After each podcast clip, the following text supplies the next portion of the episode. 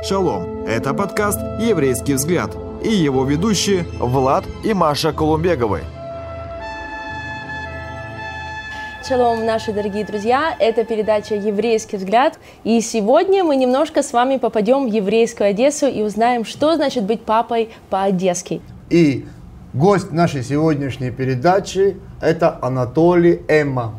Рады э, тебя видеть, и мы рады за то, что ты согласился принять участие в нашей передаче и в такой хорошей теме, э, которая, которая называется «Папа по-еврейски».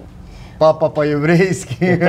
Папа по-еврейски и папа по-одесски. Это одно и то же. Да. Как в анекдоте. Да. И спасибо, что ты э, с нами.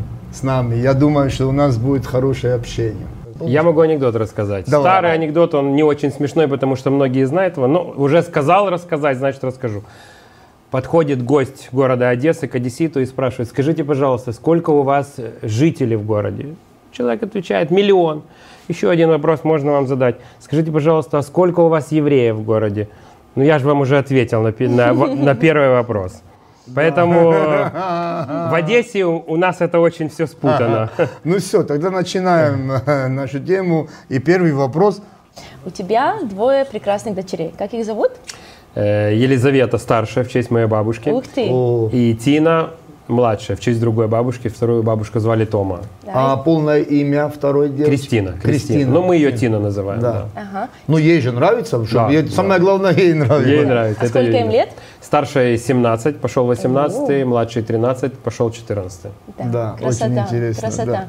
Расскажи, пожалуйста, о своих чувствах, которые возникли в твоей душе или в твоем сердце, когда ты впервые стал папой. Что изменилось для тебя восприятие, что ты чувствовал? Э, знаете, у меня, когда я стал отцом, у меня возникла такая пословица, которую я вот много лет уже всем рассказываю. Когда я стал отцом, я как-то стоял над своей старшей дочерью, и у меня пришла такая мысль. Если папа не мама, то он и не папа.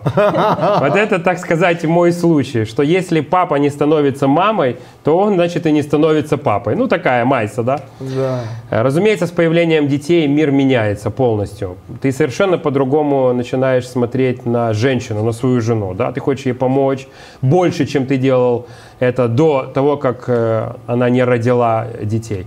Э, ты хочешь поддержать ее, потому что у женщины происходит очень много перемен и набор всего того, что с ней происходит. И, разумеется, дети. Это беззащитные вот эти комочки, которые лежат в кроватке.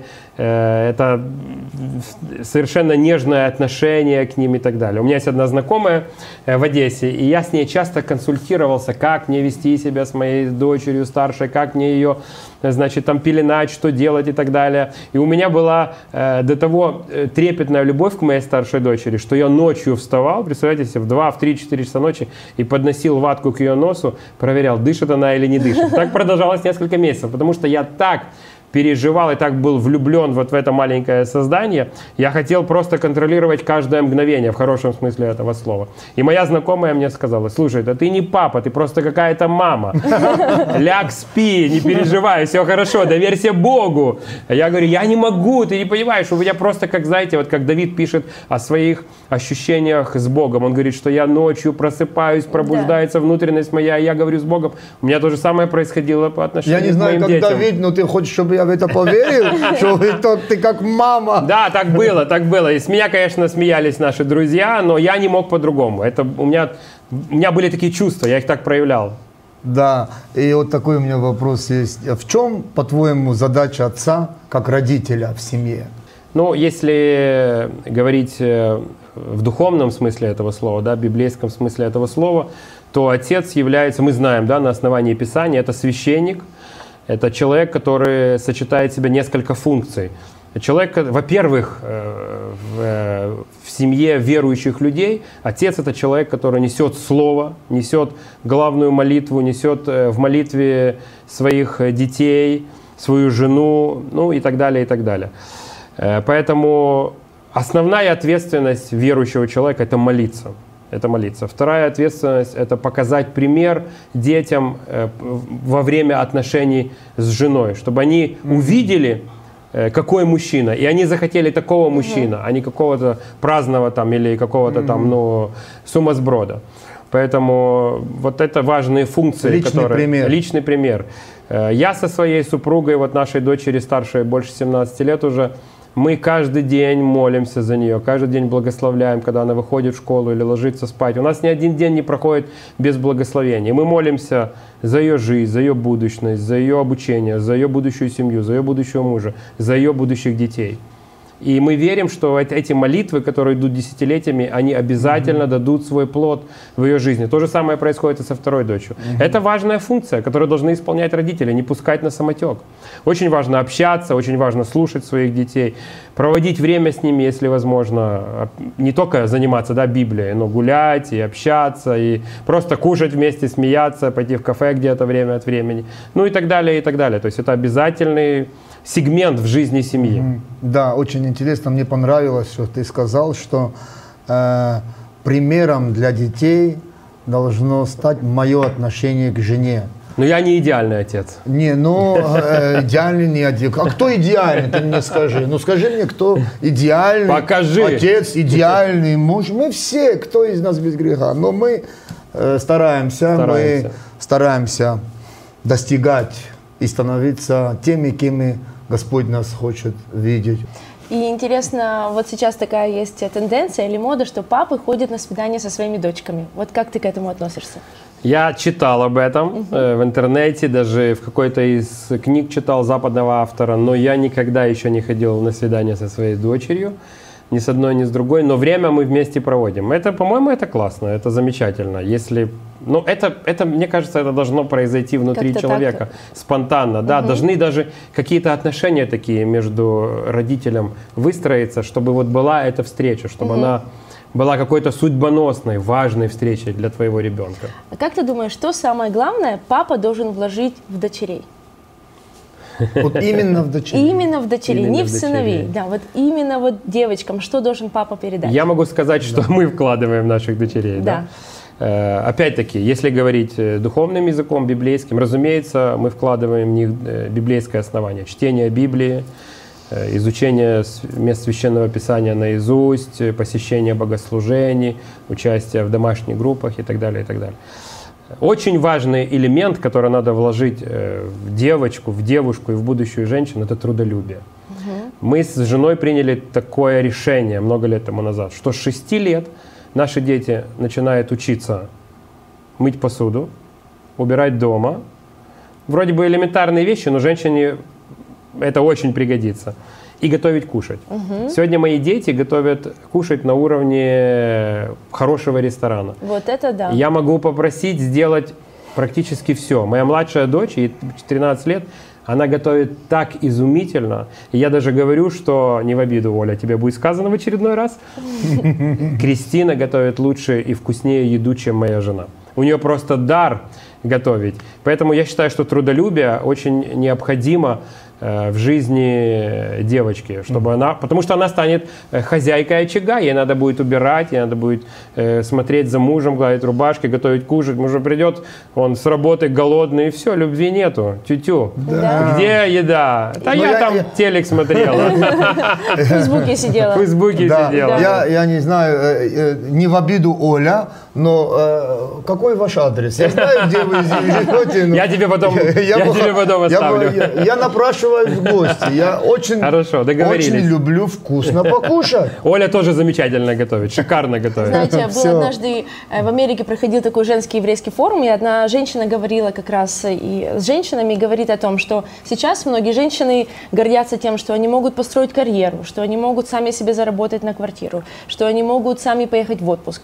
Вот, и она их спрашивает, почему вы не гордитесь тем, что вы просто вкусно готовите, что вы просто красиво все устраиваете Это дома, очень вы просто по-еврейски. хорошие да. Поэтому то, что вы делаете, это по-настоящему. Просто я хочу подчеркнуть, что это такой еврейский стиль воспитания детей. Еще очень важный момент. Я с э, детских лет прививаю им уважение к матери. Э, Потому что э, мама бывает только один раз в жизни.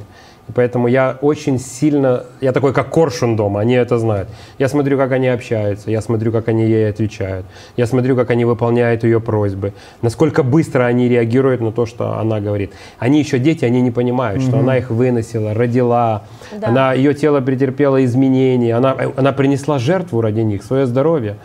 И э, бессонные ночи, и, э, если они болели, то плакала она, да, больше. Я, когда они уже там повзрослели, я уже так помолился, Господи, благослови, а она все сидит и плачет там у кровати. Я говорю, хватит плакать, идем уже спать. Нет, не могу, температура. Поэтому я очень сильно э, бдю, если так можно сказать, да, за этим процессом, чтобы они были уважительны к ней, и чтобы это уважение было самым высоким уважением вот, в физическом мире, вот, в мире людей, к своей матери. А уважение к папе? Э, Это мама бдит, мама бдит. Да, это мама. Тут как бы такой бартер, они понимают, что тут не пролезешь, потому что с папой просто так не пройдешь, неуважительно. Поэтому в этом вопросе мне легче по отношению к себе, потому что я такой человек власти больше, а жена у меня, она человек такой добрый, она не имела родителей, она выросла в детском доме, и она как бы всю себя отдала им, вот эту любовь, которую она не имела никогда, э, потому что она выросла в детском доме. Она все, что могла, вот как возможно собрать сироте и отдать детям, это, это моя жена. Ты знаешь... Поэтому э, я над этим да. очень сильно смотрю, чтобы у них были отношения. Да, ну это очень важно, это, конечно, очень важно. Э, Но я вспомнил, э, ты знаешь нашего папу Антон Михайлович Антонович, который уже с Господом. И то, что я запомнил, и то, что для меня это урок, и как бы такой хороший материал, э, наставление, воспитание уже своих детей, когда Господь даст, это то, что папа наставлял Машу, чтобы Маша всегда уважала своего мужа. Это уважение мужчин, уважение мужа. И это, конечно же, э, отношение, тем более дочерей к своему папе, знаешь, как к мужчине, как к мужу, как к отцу.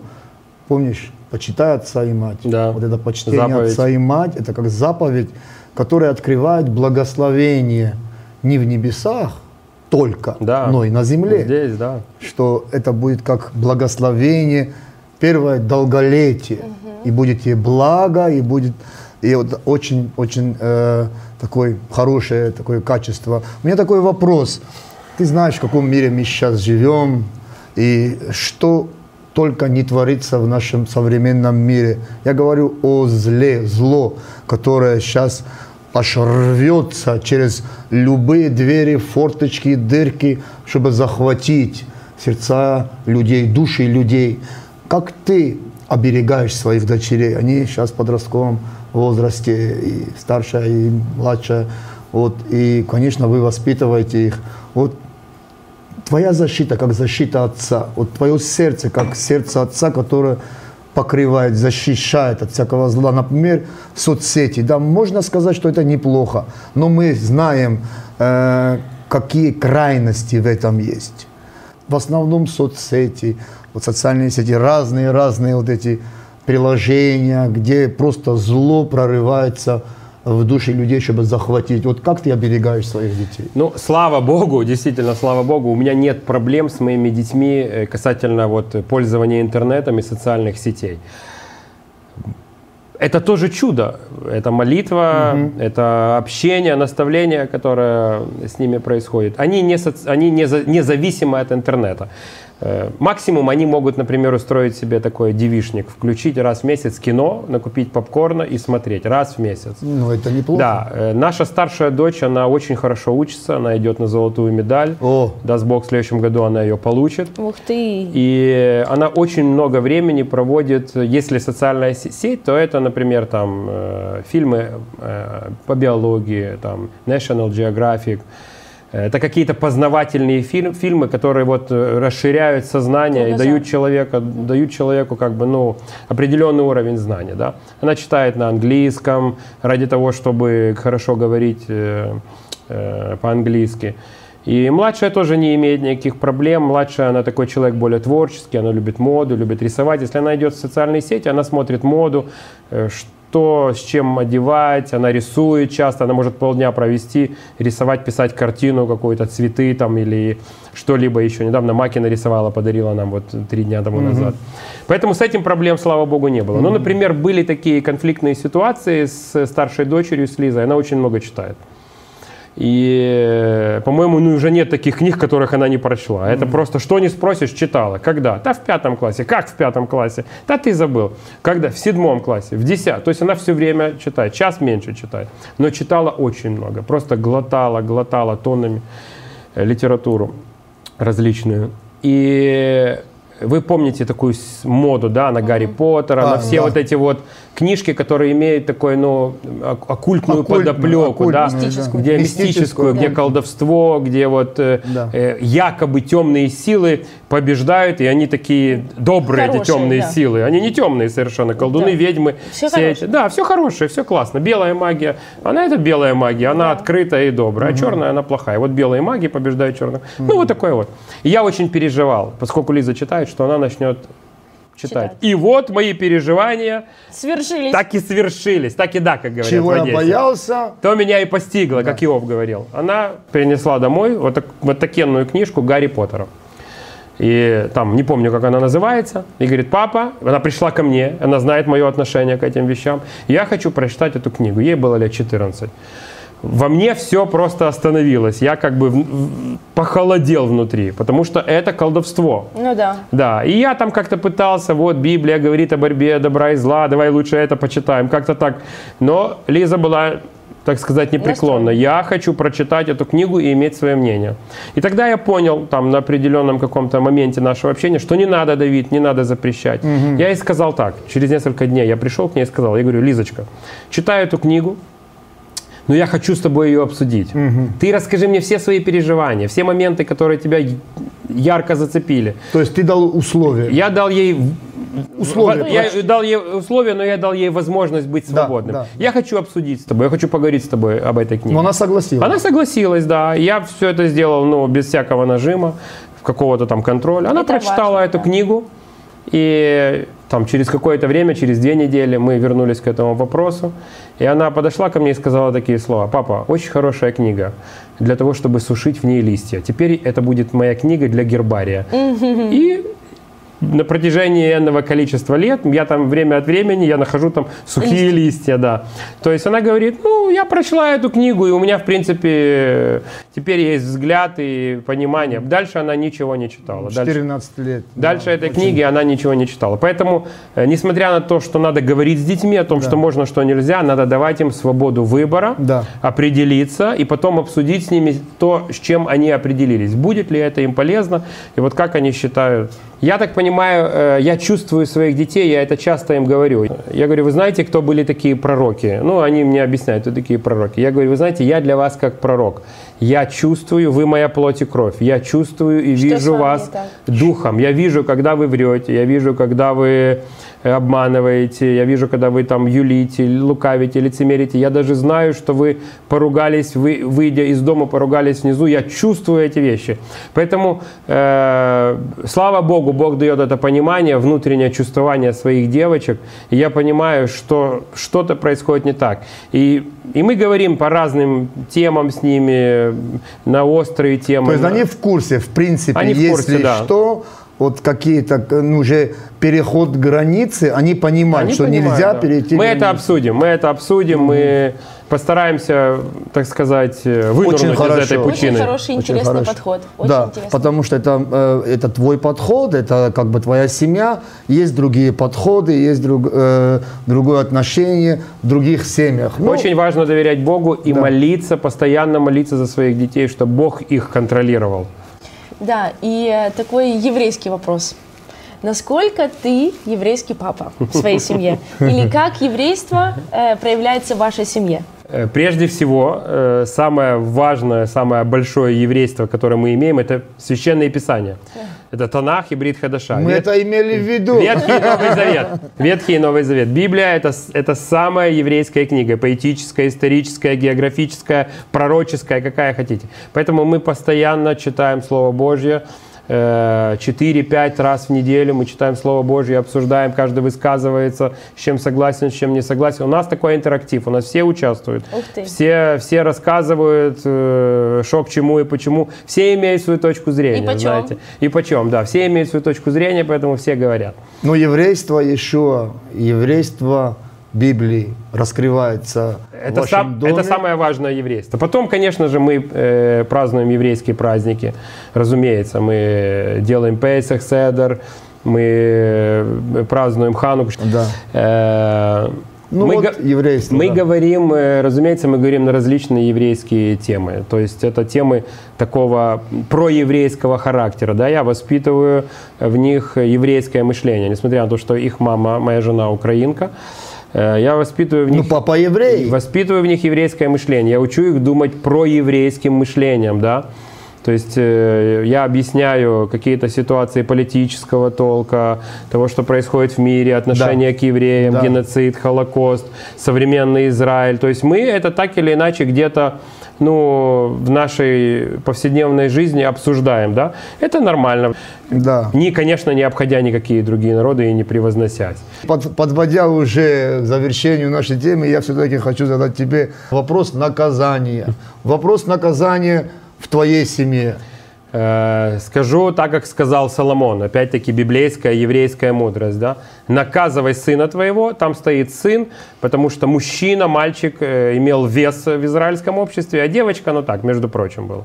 В общем, наказывай своего ребенка, чтобы ему было благо, а тебе было благословение во все дни жизни своей. И там разные места, да, э, Ты наказывал? подобраны под эту тематику. Первое, что я делаю, я говорю на протяжении какого-то времени, если я вижу, что мои дети непослушны, неуважительны, э, сварливы или еще как-либо проявляют греховную природу, я говорю и предупреждаю. Говорю и предупреждаю, говорю и предупреждаю. Они знают, что я могу предупреждать 2, 3, 5, 7 дней.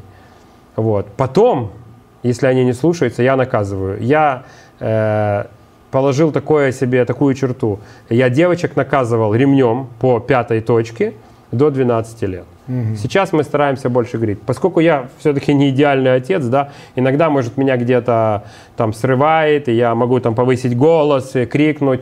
Но всегда все наши вот наказания и наши неразберихи мы заканчиваем если виноват я, моим покаянием, если виноваты они, их покаянием и нашей совместной молитве.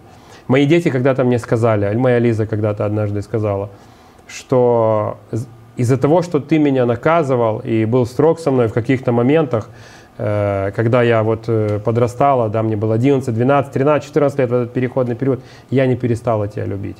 Поэтому наказывать надо с любовью. И даже если ты дал ей по пятой точке, да, объяснись ей в любви, обними ее, помолись с ней. Э, Если где-то ты сам чувствуешь, что ты наказал, и в этом была хоть крупица гнева, да, покайся перед ней. Это сделает только ближе. Вот у отцов это проблема. Мужчины гордые, они не могут признать какую-то свою крупицу даже гнева, крупицу неправоты, пусть в одном случае из пяти во время конфликта в семье. Покайся, это сблизит вас и сделает вас роднее и семью сплоченнее. Но Да. ты видишь плод твоих наказаний. Мои результат. дети, мои дети, самый важный и большой плод для меня, что после всех каких-то там разборок, наказаний, мои дети говорят, папа, мы не перестаем тебя любить. Что может быть выше любви? Этот Да. плод самый высокий Да. и большой. верно. Я также подтверждаю, потому что э, мой папа тоже, когда имел со мной какие-то серьезные разговоры или там в семье, он всегда просил прощения за эмоции и за, за что-то вот такое, что могло быть грубым. И оно на, сом- на самом деле со стороны детей, ты тогда понимаешь, что родитель, он настоящий. Он не просто всегда идеальный и правильный. Вот он тоже признает ошибки. Я думаю, что тогда дети начинают уважать родителей еще больше, когда они видят, э, что родители просят прощения. Да. Да, слава Богу. Да. Твои советы, твой совет отцам, твой совет, может быть, будущим отцам, или даже твой совет тем, которые хотят стать э, мужьями, а потом, конечно, уже отцами. Вот из собственного опыта. Вот что бы твое сердце сейчас э, пожелало, э, вот, скажем так, Ну, глав, главам семьи? Первое, что я скажу, это всем нам сказал Господь Бог. Плодитесь и размножайтесь. Это обязательно, потому что по-другому ни отцом, ни матерью стать невозможно. Поэтому плодитесь и размножайтесь. Второе, что я скажу, не будьте э, слишком строгими и слишком религиозными, потому что это в конце концов приводит к грубости. Пусть это даже будет религиозная грубость, но это приводит к грубости, и это отталкивает от вас э, ваших детей. И третье, что я скажу, не уставайте общаться с вашими детьми, общайтесь. Мы живем в современном мире, Влад и Маша, сегодня вы об этом так сказать, Да. упомянули. Пишите вашим детям, говорите, что они милые, добрые, что они пупсы. Как вы там с ними построите отношения, это уже ну, ваше личное дело. Посылайте им сердечки, фотки себя, что вы о них помните, думаете. Постоянно общайтесь, общайтесь дома, общайтесь через интернет. Общайтесь, если вы за границей находитесь. Я часто уезжаю из Киева, я постоянно общаюсь, я время от времени беру их фотографию, говорю, я смотрю на вас, я вспоминаю вас. Вот такие простые советы. И самое важное, молитесь, много молитесь за своих детей, просите у Бога, потому что без Бога мы не можем делать ничего. Да, если Господь не созиждет дома, Напрасно трудятся строящие его. его. Спасибо тебе, дорогой, Вам большое. спасибо, Дорогие друзья, э, большое вам спасибо, что вы были с нами. Э, Очень насыщенная, очень хорошая, интересная тема, общение. Давайте любить наши семьи и дарить тепло друг другу, и знать, что есть время, когда мы можем быть друг с другом и дарить эту любовь. Да. Ну что же, Все? Шалом. Шалом. шалом, дорогие друзья. Благословения, друзья. Друзья, спасибо, что были с нами. А больше интересного вы найдете на YouTube-канале «Еврейский взгляд».